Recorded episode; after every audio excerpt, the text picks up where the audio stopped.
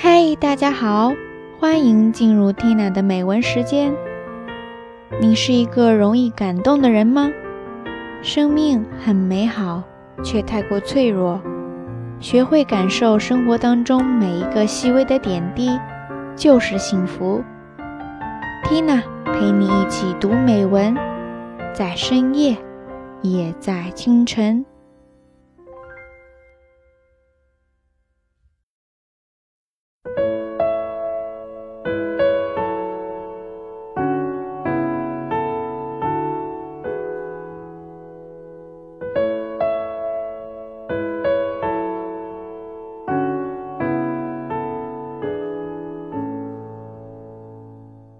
せっかくこの世に生まれてきたのだから、感動なしに生きていてはもったいない。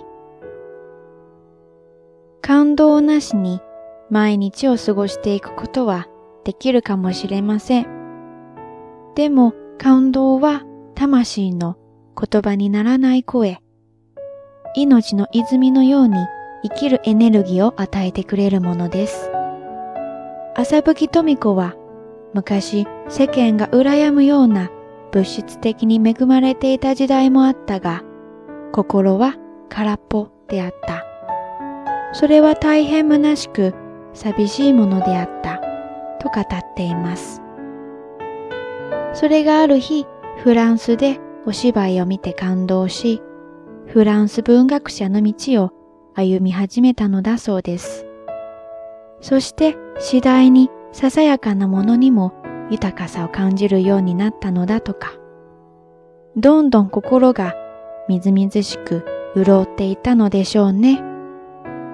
一つの感性が目覚めると、心全体が敏感になって、些細なことにも感動できるようになっていくようです。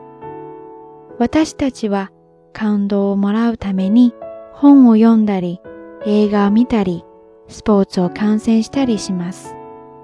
それだけではありません。身の回りにも小さな感動は溢れているのです。気づかずに通り過ぎていくなんて本当にもったいない。感動の種を見つけるのが上手になれば、いつでも満ち足りた心でいられます。それが本当に豊かな暮らしと言えるのでしょうね。